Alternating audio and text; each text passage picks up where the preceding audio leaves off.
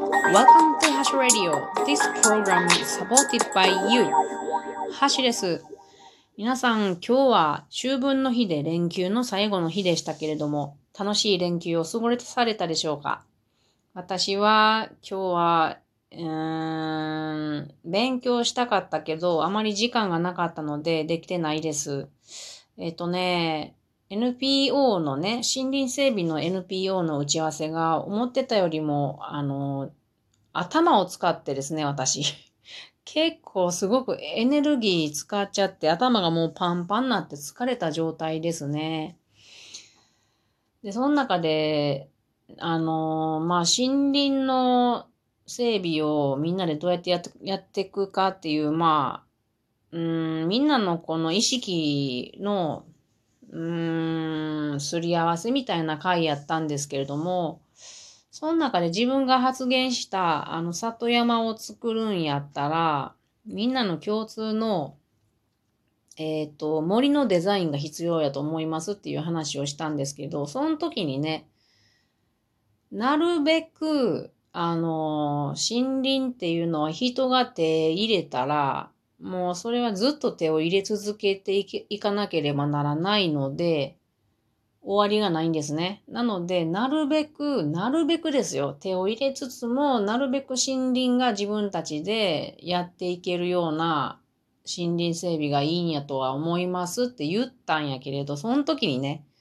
そんなんてどんなんて自分でわからなくなったんですよね。なので、まあ自分全然その自分で新森のね、デザインを考えたこともないから、そういうね、こういろいろ勉強実際に、あの、テキストの中ではやってるけれど、実際に自分で森を管理したことはないから、やってみたいなーって やっぱり思いましたね。自由にね。まあ私、あの、実家が山持ちなので、山を私は担当したいなと思ってるんですけれども、なかなか、なかなかできませんね。こんな話はいいんやけれど。えっと、今日も、えー、勉強したことの、えー、アウトプット。頭があんまりよく、ま、回らへんけど、頭パンパンや。アウトプットとしてですね、あのー、人が森に手を入れて、財を得るための山を作ることを人工林って言うんですけれど、その山をね、人工林って言うのですけれども、その中にも種類がありまして、で、えっ、ー、と、まあ、難しい名前ですけれども、丹波木林施業っていうのと、副総林施業っていうのがありますので、まあ他にもあるんですけどもね。でもまあ、主にこの二つの柱、二つの目、有名、主要って、あ主要っていうの、主要な2種類について話そうと思いますけれど、時間がかかるんでね、まず第1弾として、この回は丹波キリン施業について話そうと思います。話すっていうか、まあこれもテキストの中から、えっ、ー、と私がまとめたことを言うだけなんですけれども、よかったら聞いてください。なぜかというと、これって私たちの生活に結構ね、関係があるんですよ。あの、自然災害とか、水の寛容問題とかね。なので、聞いてもらえたら、あ、そんな森の作りになったり、なってるんだなって思ってもらえたら嬉しいです。では、早速。まず、丹波キリン施業。このな、難しい名前なんですけれど、丹波期っていうのは短い切る期間。これが丹波期ですね。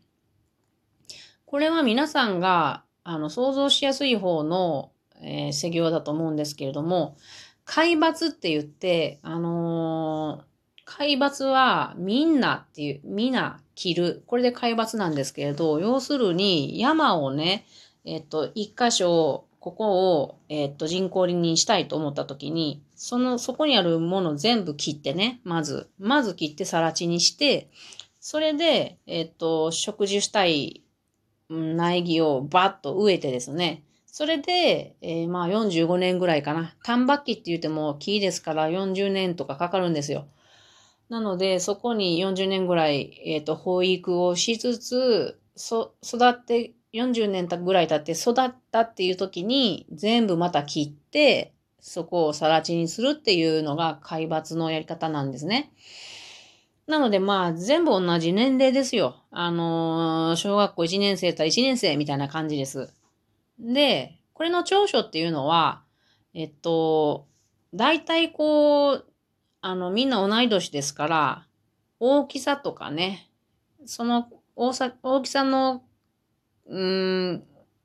高さとか大きさが大体揃ったものができるっていうのは長所ですね。あと、あの、その、その海抜やと、あの、全部こう下草も買って、下が、下の土地が綺麗な状態にするので、あの、機械で作業するのが簡単なんですね。木を切ったり、あと、あの、木を集めたり、あと搬出するのに機械でやるととても効率的なんですね。なので、その、それにかかる費用、コストが少なくて済むっていうのがあります。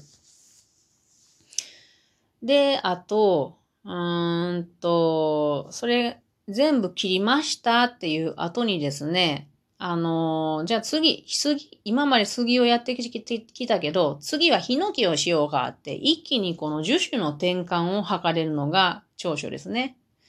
で、これらが長所なんですけど、これの短所っていうのは、その収穫がですね、さっき言ったように、あの、数十年後になるんですね。40年とか45年とか。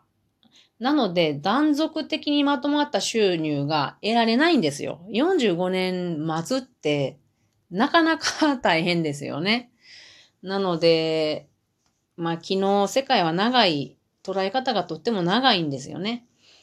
まあその間に、あの、間伐材とか言うて、うん、少しはこう収入があるんだろうとは思いますけど、なんせ私は経験がないんで、どんな様子かがちょっとわからないです。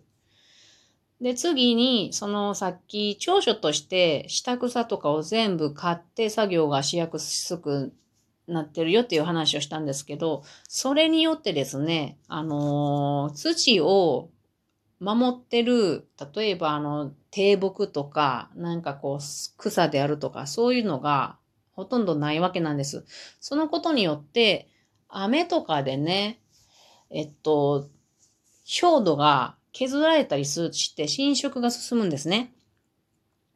そうなると、その、もう土が流出、流出してしていってしまって、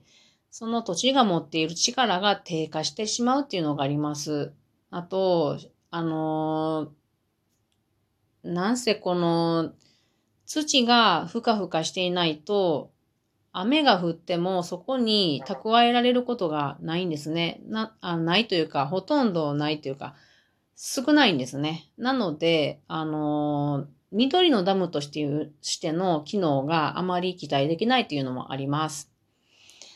あとですね、次に、えっと、小さい頃にみんないきいきなり赤ちゃんからこう植えられるわけですね。で、そんな時に、あのー、例えば台風であるとか、強い風であるとか、あと寒い時の例外とかを、の、っていう気象害を受けやすいんですね。ちっちゃいのに。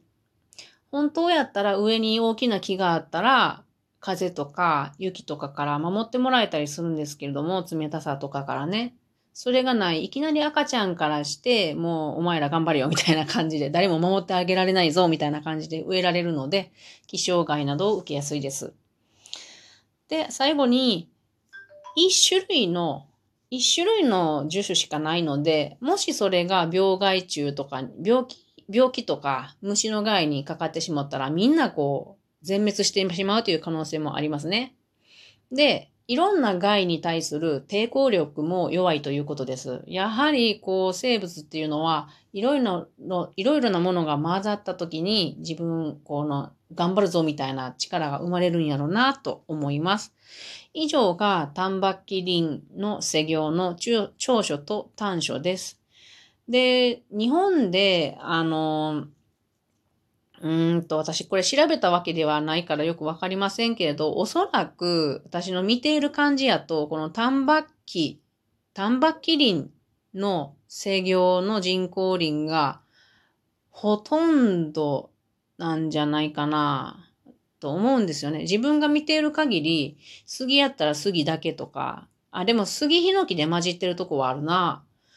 まあ、ヒノキだけとか、そういうとこが見かけることが多いので、あんまりこう、環境的には良くないですよね。生物多様性も低いし、うんと、水を蓄える能力も低いし、っていうことで、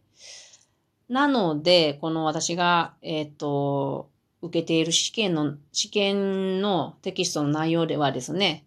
この単バッキ輪作業よりも次に説明する複層輪作業をお勧めしているように見受けられます。では次の回では複層の複層輪作業について長所、短所を交えて話したいと思います。ではまたね、次を聞いてください。